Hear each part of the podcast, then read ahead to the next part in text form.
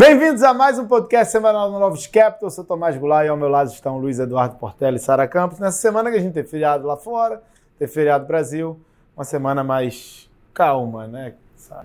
Exatamente, né? Como a gente comentou na semana passada, era esperado que a gente tivesse uma semana mais tranquila e assim foi. É, de Banco Central, quem se reuniu essa semana foi o Banco Central da Austrália e o Banco Central do Canadá e ambos mantiveram o juro inalterado como era esperado. Então também foi uma reunião, é, foram duas reuniões, né, sem grandes surpresas, apesar do tom um pouco diferente entre os bancos centrais. É, o RBA, que é o Banco Central da Austrália, acho que um pouco mais tranquilo é, com a pausa, enquanto o Banco Central do Canadá ele segue bastante preocupado com a persistência da inflação. Então manteve o juro inalterado, muito porque a atividade vem dando sinais de desaceleração. Na semana passada a gente viu um, um PIB do, do segundo TRI bem mais fraco. É, isso fez com que o, o Banco Central é, ficasse on hold, mas ainda assim é, preocupado e vendo os riscos em torno da inflação para o lado é, autista. E além da Austrália e do Canadá, é, a gente também teve comunicação do Bailey, que é presidente do Banco Central da Inglaterra, é, uma comunicação, como sempre, otimista em relação à trajetória da inflação. É um banco central com um viés é, dovish, mas é, uma, a comunicação chamou atenção novamente porque é, sem ser na, na, próxima semana, na outra, é, eles também vão ter decisão de, de juros e o que o Bailey falou é que eles não, tão, não estão mais numa fase em que é claro que a taxa de juros precise subir mais, já que o patamar ele já é restritivo.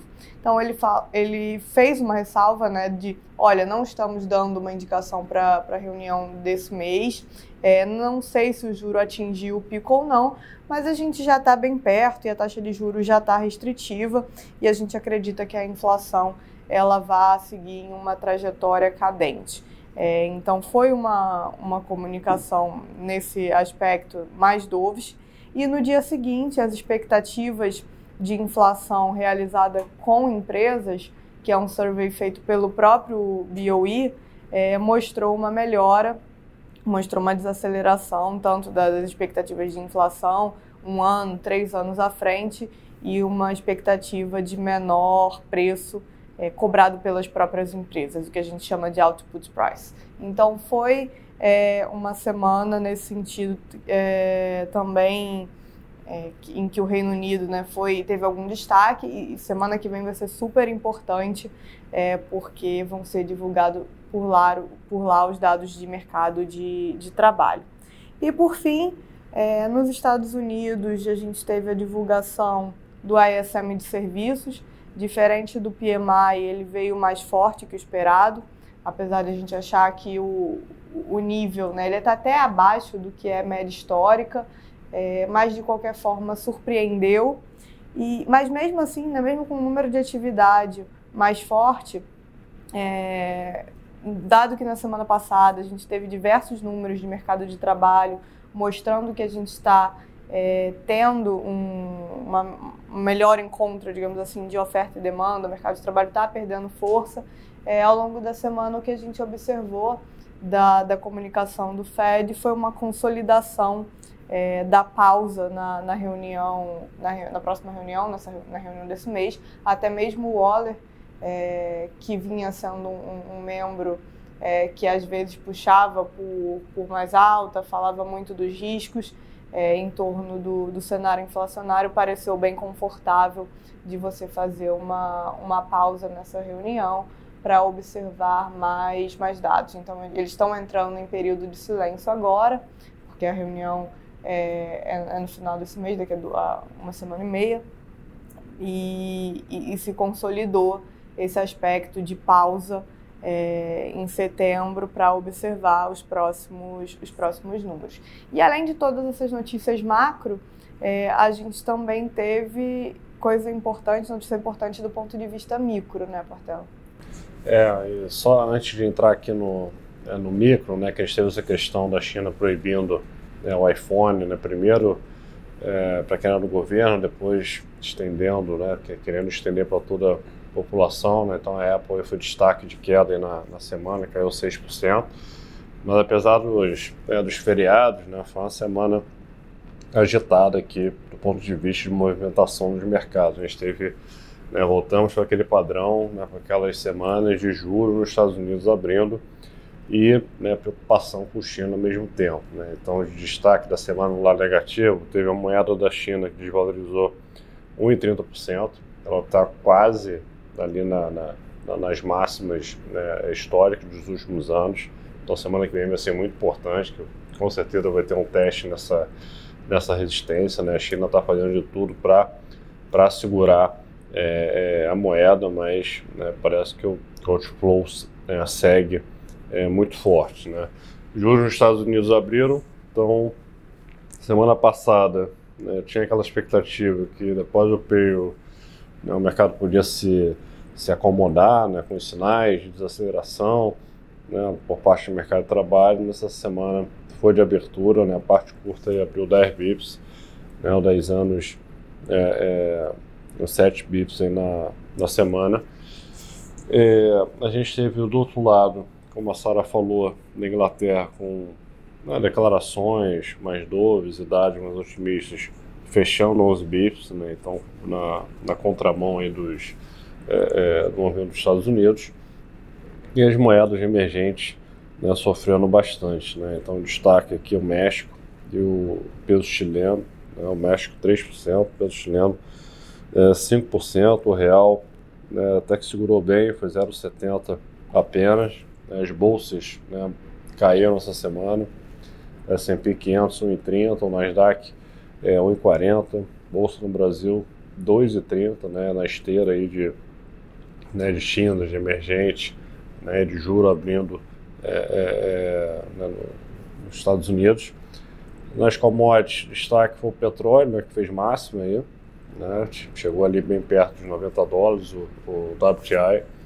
Né, então a gente está de volta naquele momento entre o juro americano está flertando ali com as máximas, né, a moeda da China né, flertando ali o dólar perto das máximas também. É, temos algumas ações com pesos grandes né, caindo nos Estados Unidos, né, como a Apple e a, a própria Nvidia, né, que caiu 6% na semana, e a gente vai entrar numa semana é, decisiva né, com, com o CPI nos Estados Unidos, né, que vai ser acho que o último grande dado antes da, da reunião do FED, naturalmente. Exatamente. Aqui no Brasil a gente teve pouca notícia, semana de feriado nacional, teve a conclusão da reforma ministerial, né? a gente teve a entrada dos republicanos e dos progressistas dentro do governo, estimativas iniciais dão conta de cerca de 30 deputados a mais para fortalecer a base é, política do presidente Lula vai ser super importante com relação à pauta necessária para ser passada pelo Haddad.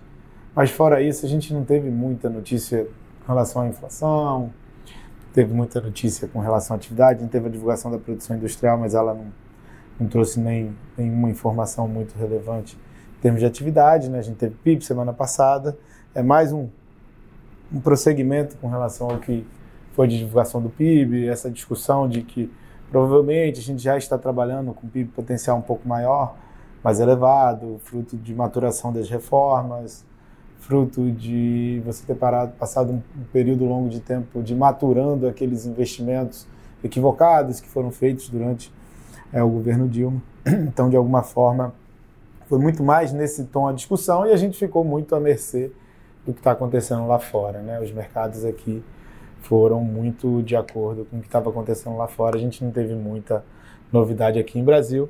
Lembrando que na semana que vem a gente tem né, informações relevantes de atividade e principalmente a divulgação do IPCA. E lá fora. A gente tem a divulgação do CPI, dados de atividade de agosto, tanto de China quanto de Estados Unidos. A gente vai ter varejo, produção industrial e, a, como a gente comentou, a decisão do SCB.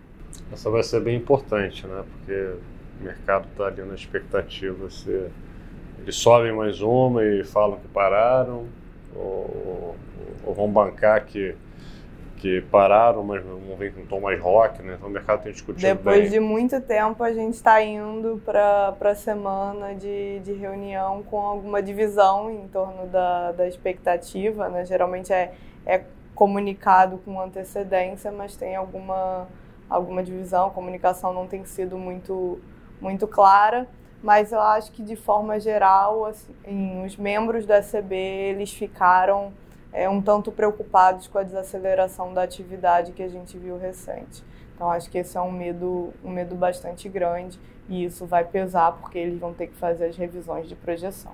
É isso, gente. Até semana que vem. Bom feriado e bom final de semana a todos. Bom final de semana. Bom final de semana, abraço.